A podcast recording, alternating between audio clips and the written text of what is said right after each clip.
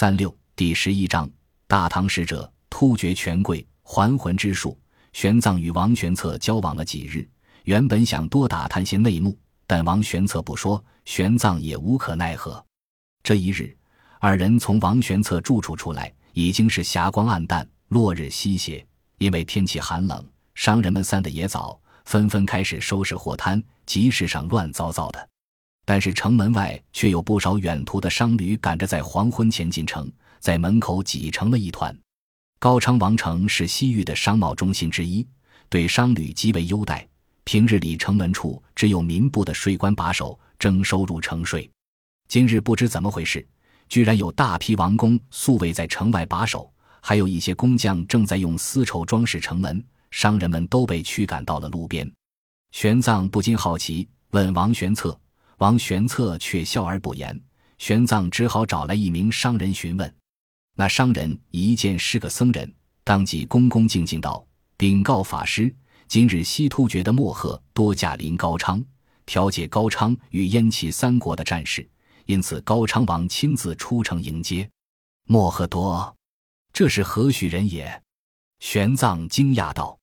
王玄策笑道：“莫赫多是统叶护可汗的伯父，西突厥的社，地位仅次于统叶护可汗。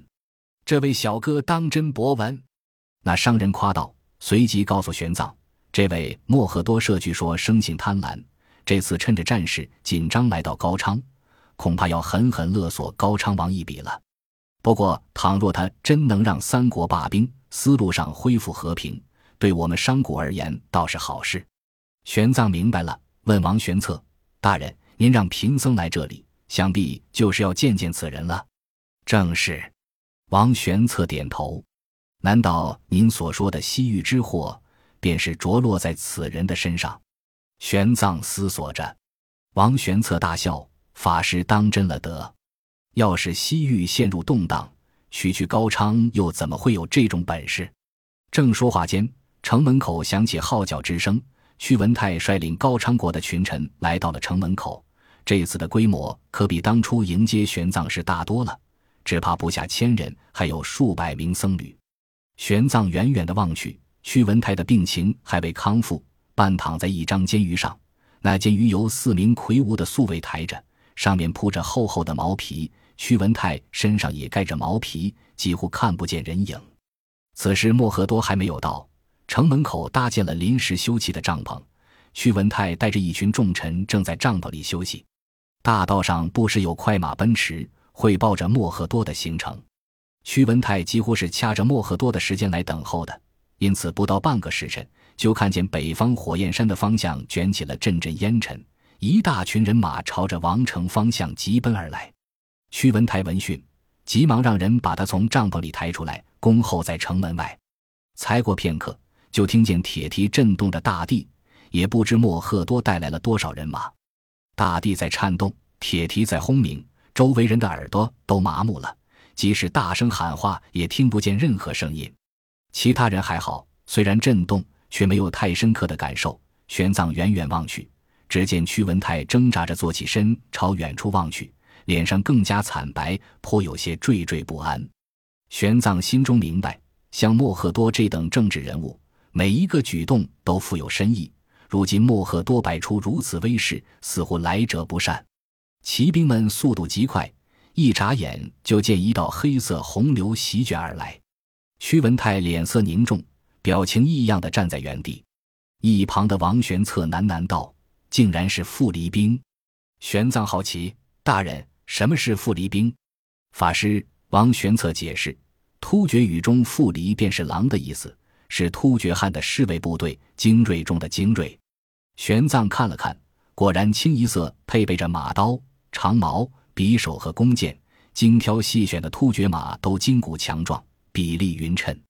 到了近前，队伍里响起一声号角，突厥骑兵一勒缰绳，战马一声嘶鸣，齐刷刷停住。仿佛一条凝固的巨蟒，由极动到极静，更加摄人心魄。这时，骑兵分到两侧，一名腰挎弯刀的突厥贵族骑着马，缓缓从队伍中间走了出来。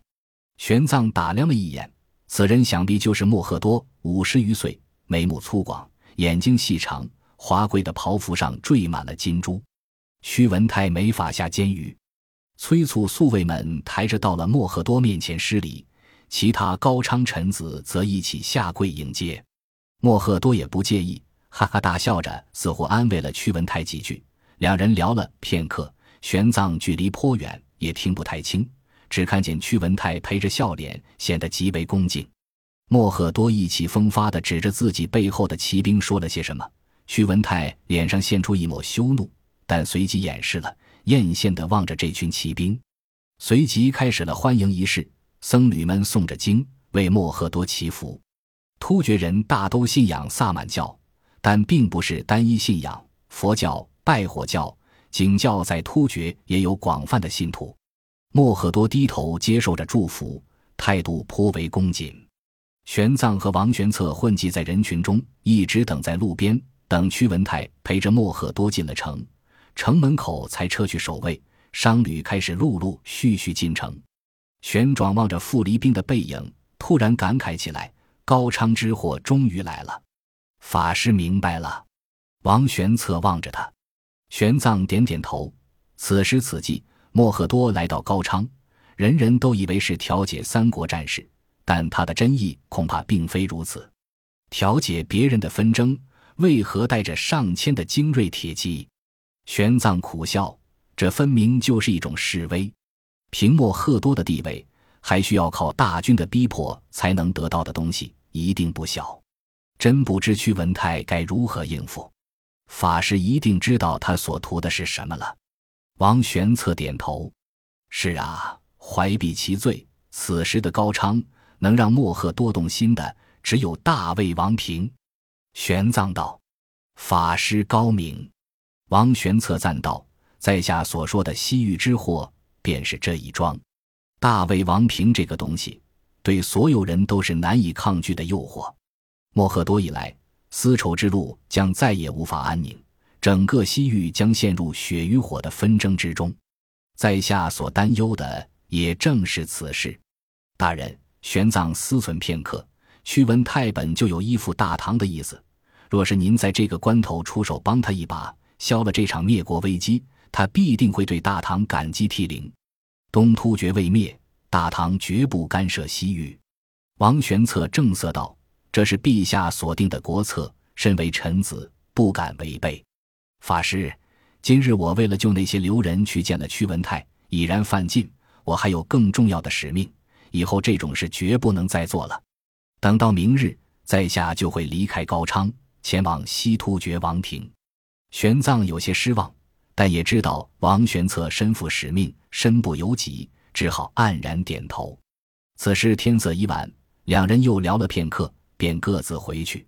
玄奘回到王宫，守门的宿卫都认识他，当即恭恭敬敬地请他入内。不料刚进了宫门。就见一个老太监鬼鬼祟祟的走了过来，那太监神情紧张，一见玄奘，急忙朝左右看了看，见没人，才安了心。玄奘惊讶的看着他，法师，我家主人想见法师一面。老太监低声道：“玄奘奇怪，你家主人是谁？”老太监轻轻地道：“便是王妃。”玄奘大吃一惊。王妃自从和屈德勇一同政变失败后，就被屈文泰囚禁了起来。玄奘其实也牵挂不已，但又不好打听。没想到今日王妃竟派了太监找自己。王妃在何处？玄奘问。老太监叹息了一声：“这几日陛下将王妃囚禁在原来的寝宫中，看守甚严。王妃屡屡想见您，却不得其便。”正巧今日陛下在内廷陪伴莫赫多舍，这才能得便请您前来一叙。玄奘沉吟着点了点头。那好。玄奘跟着那老太监往后宫的方向走去。那老太监说的果然不错。此时屈文泰病重，又有莫赫多率兵前来，宫中人心惶惶，显得空荡荡的。路上虽然撞见了几个宫人，但看见玄奘，都知道他是屈文泰最尊敬的客人，毕恭毕敬。谁也不敢多问半句。王妃的寝宫，玄奘曾经来过一次。当日虽然是从景区里的暗门进去，但出来之时，却也能感受到这座宫殿的辉煌与气派。然而今日一见，玄奘不禁怔住了。宫殿四面的门窗均被厚厚的土坯给堵死，只留下侧面一个小小的窗口，估计是为了往里面送饭。门口还站着四名宿卫在把守，那四名守卫恐怕已经被买通。见玄奘过来，也没说什么，只是神情更加警惕。玄奘的心情有些沉重，左右看了看，贫僧从哪里进去？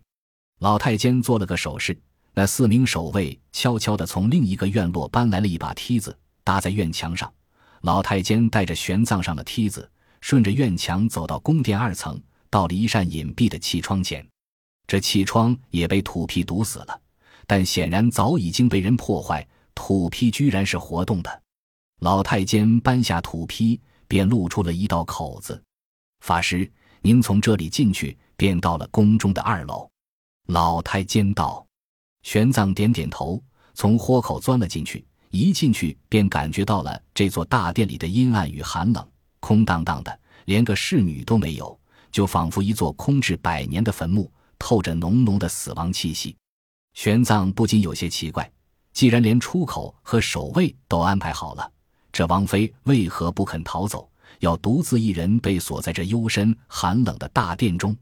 二楼空荡荡的，玄奘顺着楼梯走下去。便看见王妃盛装坐在大殿的中央，长裙曳地，宛如盛开的莲花。但此时的王妃早已不是当初玄奘刚见到时那个雍容华贵的一国之母，更不是当初交河城酒楼上挥锤接人、如入无人之境的神秘女郎。仅仅几天未见，容颜憔悴衰老，脸上的伤疤已然结痂，一道黑色的斑痕几乎将整个面孔分成了两半。他的满头青丝竟变得灰白，仿佛老了二三十岁。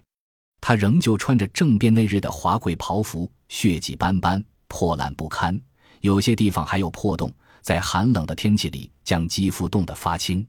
看见玄奘到来，王妃淡淡地道：“法师，请坐。”玄奘夫坐在他对面的坐毡上。王妃道：“以我今日的处境，法师能不必嫌疑来探望我。”足见法师的慈悲。玄奘默默地望着他，心情沉重。在佛家的眼里，罪与非罪，并非由世人裁决。我宁愿由世人裁决，让屈文泰将我凌迟处死，也不愿入那泥犁地狱，在来生赎罪。法师知道为何吗？